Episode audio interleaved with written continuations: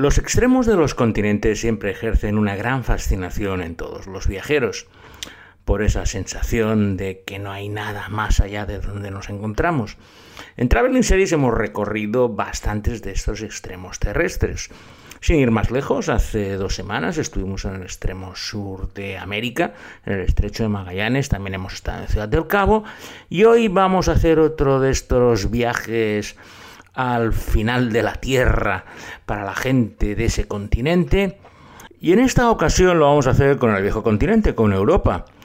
Y para ello nos hemos preparado gastronómicamente comiéndonos un excelente poronkaritsis, que es el plato nacional de uno de los países que vamos a visitar hoy y que es básicamente carne de reno salteada en los lugares donde hay poca comida, pues te tienes que adecuar a lo que hay. Y la carne de reno es eh, el plato nacional de esta, de esta etnia que vamos a visitar hoy. Y como bebida, pues un vodka Laplandia. Por lo que viendo los nombres y la comida que nos hemos tomado, ya podéis adivinar que en esta edición de Traveling Series con Lorenzo Mejino nos vamos a Laponia y el Cabo Norte.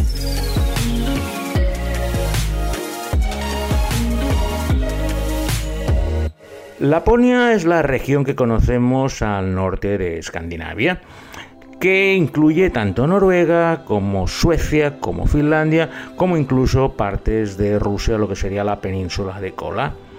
Laponia viven los lapones, pero curiosamente en los países escandinavos no utilizan la palabra lapón para dirigirse a este pueblo, sino que para ellos son los sami, y la razón es muy sencilla, desde el punto de vista histórico, siempre ha sido un pueblo que han despreciado mucho y eh, lap en sueco quiere decir mendigo, cateto o tonto, por lo cual ahora es muy peyorativo llamarles en sueco o en, o en finlandés o en noruego lapones porque sigue teniendo esta connotación de tonto inútil que es la que tiene en la lengua local.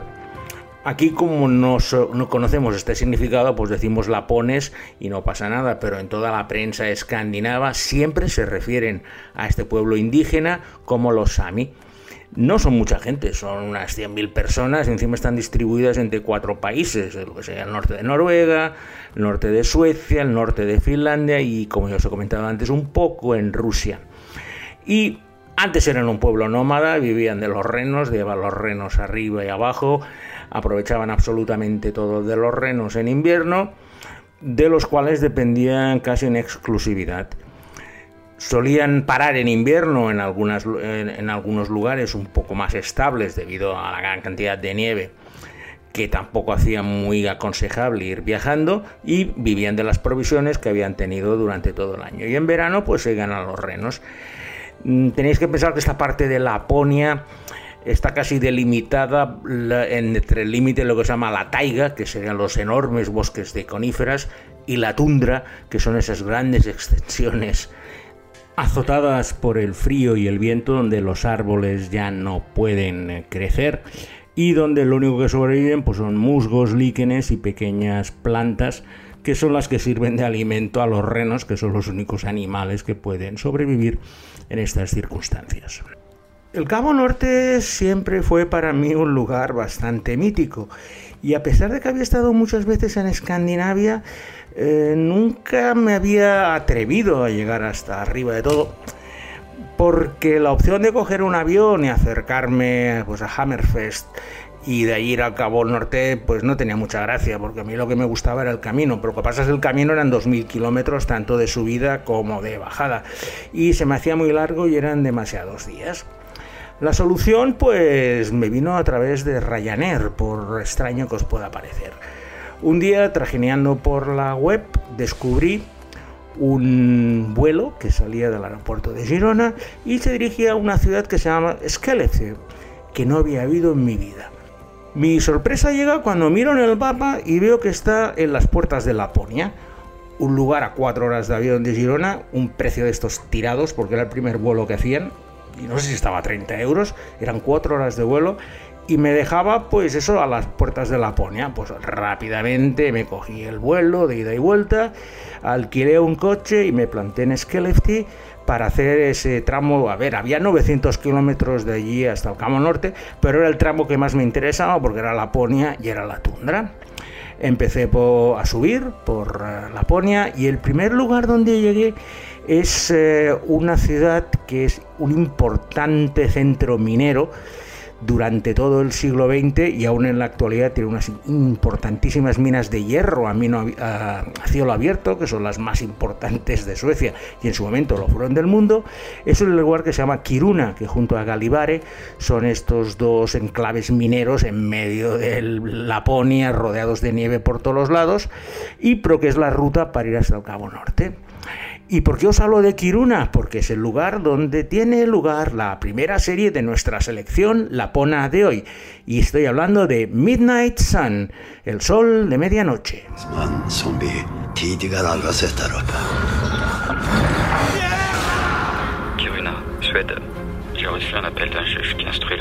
El descubrimiento del cadáver de un ciudadano francés en extrañísimas circunstancias en un remoto paraje de la Laponia sueca, en las cercanías de Kiruna, provoca que una joven detective francesa, Karina Zadi, sea enviada por sus jefes para ayudar en la investigación del asesinato de su compatriota.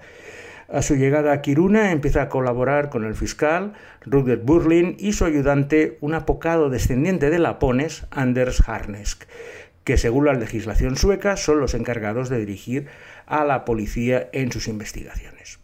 A partir de ese asesinato inicial la cosa se va complicando con la aparición de nuevos cuerpos y multitud de sospechosos que desbordan por completo a los voluntarios policías locales y a los investigadores principales, entrando en una espiral de complots y complicaciones donde tanto el entorno lapón como las costumbres laponas locales juegan un papel básico en la trama.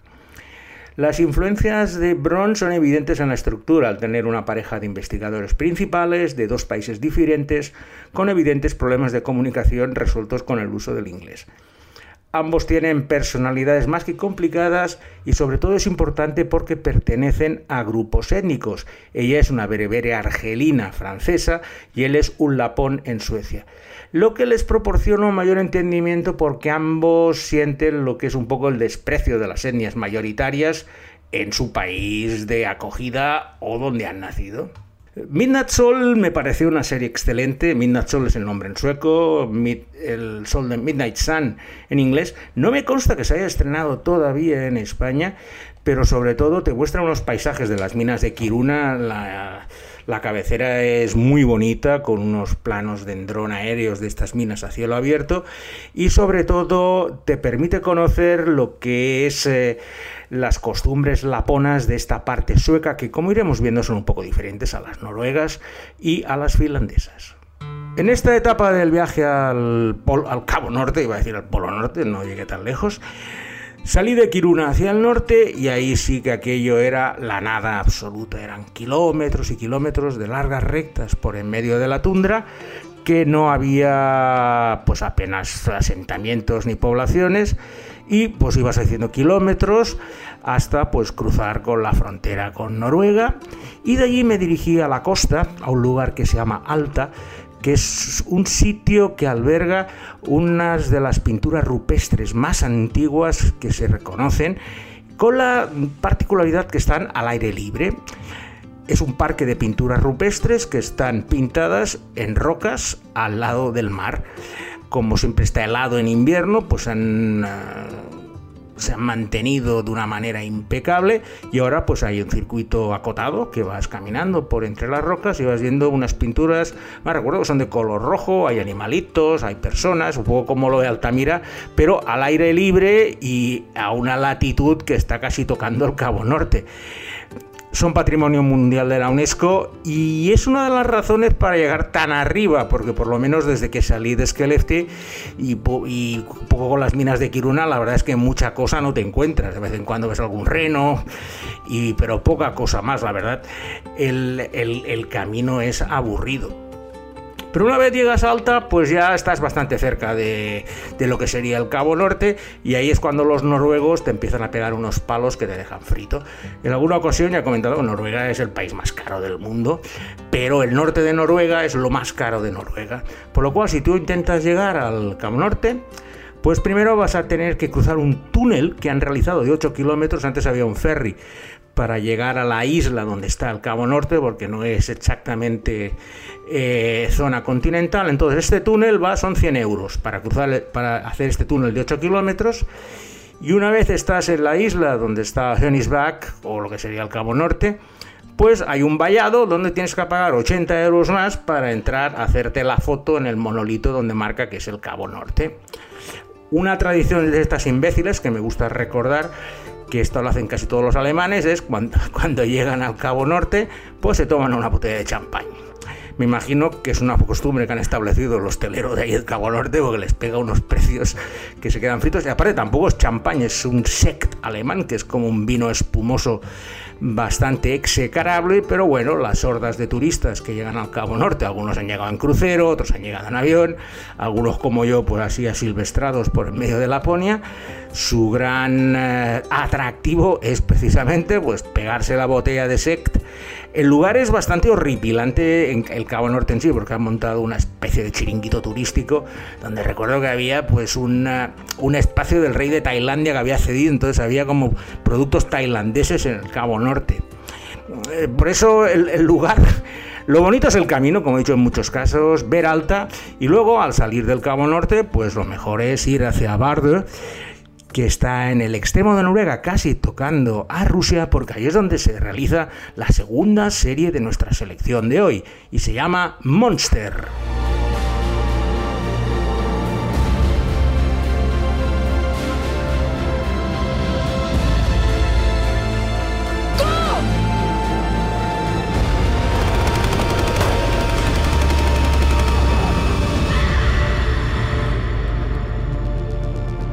Una tranquila localidad del extremo norte de Noruega, lindante con el océano glacial ártico y la frontera rusa, se ve convulsionada por la misteriosa desaparición de una chica tras descubrir el cadáver de su novio. Heda es una inspectora destinada en Oslo que había vuelto a su pueblo natal en busca de un poco de tranquilidad tras una serie de problemas en la capital, pero que no puede negarse a colaborar en la investigación sobre esos dos casos tras la petición de su amigo, el veterano jefe de la policía local. En su investigación es obligada a trabajar con un taciturno superintendente de la policía de Oslo, Joel Dreyer, que está persiguiendo desde hace años a un asesino en serie y que cree que ambos casos pueden estar relacionados. Ambos detectives chocan desde el primer momento, principalmente por el desprecio y altanería con que Joel, el, inspector de la capital, trata a la inspectora local. Desemboca en un mal rollo increíble que se interpone y entorpece la investigación desde, desde sus inicios. El problema es que la, serie tiene un piloto más o menos aceptable y luego el mal rollo entre la pareja se traslada al espectador con unas actuaciones planas y sin pasión alguna. Lo mejor es que está rodado en los preciosos paisajes del Parque Nacional de la Península de Verdagnes, que si lo buscáis en Google Maps vais a flipar dónde está, porque es realmente el último rincón de Europa. Tocando casi a la frontera rusa, además tiene un lugar que se llama Bardo, que tiene uno de los edificios más preciosos que he visto, que es un monumento que ha creado el arquitecto suizo Peter Zumthor, que es uno de los grandes exponentes de la arquitectura moderna del siglo XXI, y hace cinco años se fue ahí arriba a hacer un memorial en madera y es, eh, vamos, al ser el último rincón del mundo, encontrarte a Peter Zumthor hacer una obra allí arriba, en Bardo, es algo que se queda en el recuerdo. En especial porque si te tienes que acordar de la serie Monster, poco lo vas a hacer. Seguí muy periplo por ahí por el norte de Noruega ya de bajada, entonces crucé a Finlandia por la carretera que sube desde Helsinki hacia el Cabo Norte por eh, Finlandia hay las tres rutas para al Cabo Norte. La Noruega, que es la más bonita, pero como es tan cara, casi todo el mundo la habita. Aparte es muy lenta, hay muchos ferries, pasos, fiordos, los noruegos te crujen cada vez que tienes que coger un barco o hacer un puente. Y allí hay uno detrás de otro. La sueca, que es por donde subí, que es bastante sencilla, y la finlandesa, que es la más civilizada, porque hay bastantes pueblos ya en la, en la Laponia finlandesa y es bastante más entretenida. De hecho, si empiezas a bajar por Finlandia, lo primero que te encuentras es un una ciudad bastante importante que se llama Ivalo, que está al lado del lago Ivalo, que es un lago enorme, el más importante de Finlandia, que se encuentra en plena Laponia, y sobre todo para los seriéfilos es importante porque ha sido el lugar donde se ha rodado una serie que en finlandés lleva el nombre de Ivalo, pero que aquí la hemos visto con el nombre de Ártico.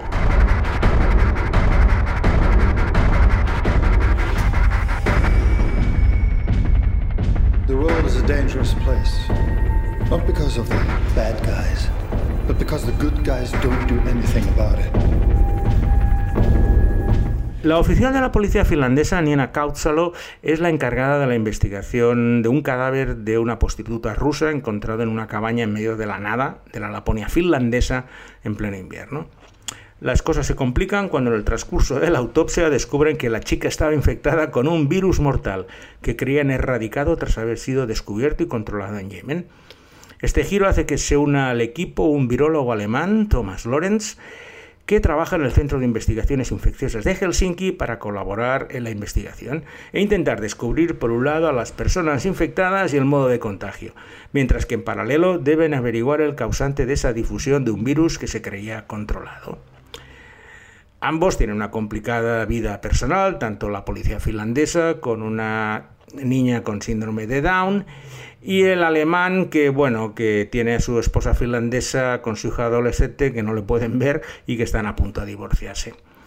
Ártico tiene una trama que a partir de una, una aparente sencillez empieza a complicarse cada vez más con la presencia de toda una serie de personajes que pueden estar implicados en la propagación del virus. Es una serie anterior al COVID-19, no empecéis a pensar mal, y que pone en estado de alerta máxima a las autoridades locales, dispuestas a cerrar todo el norte de Laponia, a lo mejor usted recuerda algo, para contener la situación si empieza a descontrolarse. No sé si habéis percatado que las tres series que os he hablado hasta ahora, Midnight Soul, Ártico y Monster son de una pareja de investigadores. En dos casos de ellos son además de países diferentes y en la de la Noruega es como si lo fueran, porque desde Oslo hasta Bardo hay como 3.000 kilómetros, con lo cual esta forma de encarar las series en, en el Ártico con parejas de investigadores es la que funciona. Ártico está bastante bien. La verdad es que la trama del virus funciona, de parte hay derivadas rusas. Al rodarla en Laponia, en la zona de Ívalo, con temperaturas de, por, por debajo de los 20 grados bajo cero, la verdad es que da frío y funciona muy bien sin pasarse de rosca, como por ejemplo pasaba con Elix. Aquí se ha estrenado en Cosmopolitan y es una serie excelente y la verdad sí que os la recomiendo por si la queréis ver. En Ívalo me acuerdo además por una de estas chorradas porque que el, viaje lo hice solo, pero me acuerdo que enganché una final de fútbol. Yo no soy muy futbolero, pero estaba allí solo en, un, en una rabíntola, que es que se llaman los restaurantes finlandeses, y me acuerdo porque hacía la final de la Champions del Barça con el Manchester United y el Barça ganó 4-0. Claro, los finlandeses, al ver que yo era de Barcelona, los tíos estaban más contentos porque yo estaba allí disfrutando del juego de mi equipo, cuando de verdad me importa tres pepinos. Pero bueno, al final me empezaron a invitar a copas y celebramos la victoria del Barça como nunca lo había hecho en mi vida. Por eso me acuerdo de Ivalo por esta celebración tan extemporánea de una Champions del Barça cuando os digo que nunca he sido muy futbolero en este sentido. Al día siguiente, con una cierta resaca ya, cogí el coche y iba bajando hacia Skellefteå, bajé por toda Finlandia, llegué a la capital de Finlandia, que, a la capital de Laponia, mejor dicho, que es Rovaniemi, un lugar que, bueno, que allí cada invierno montan la casa del Papá Noel y estas cosas para que los niños con un cierto dinero puedan viajar con sus papis a ver la casa de Papá Noel. A mí nunca me llevaron de pequeñito, pero bueno, siempre me hacía gracia verlo ahora. Y hay un desvío hacia un lugar que tiene lleno de lagos, que era la ciudad más importante de Laponia hasta que Rovaniemi, que estaba mejor colocada, empezó a subir y que se llama Kemijärvi. Y el hecho de nombrar Kemijärvi es porque se desarrolla la última serie lapona de nuestra selección y su nombre es Taiwan Tulet. El fuego del cielo.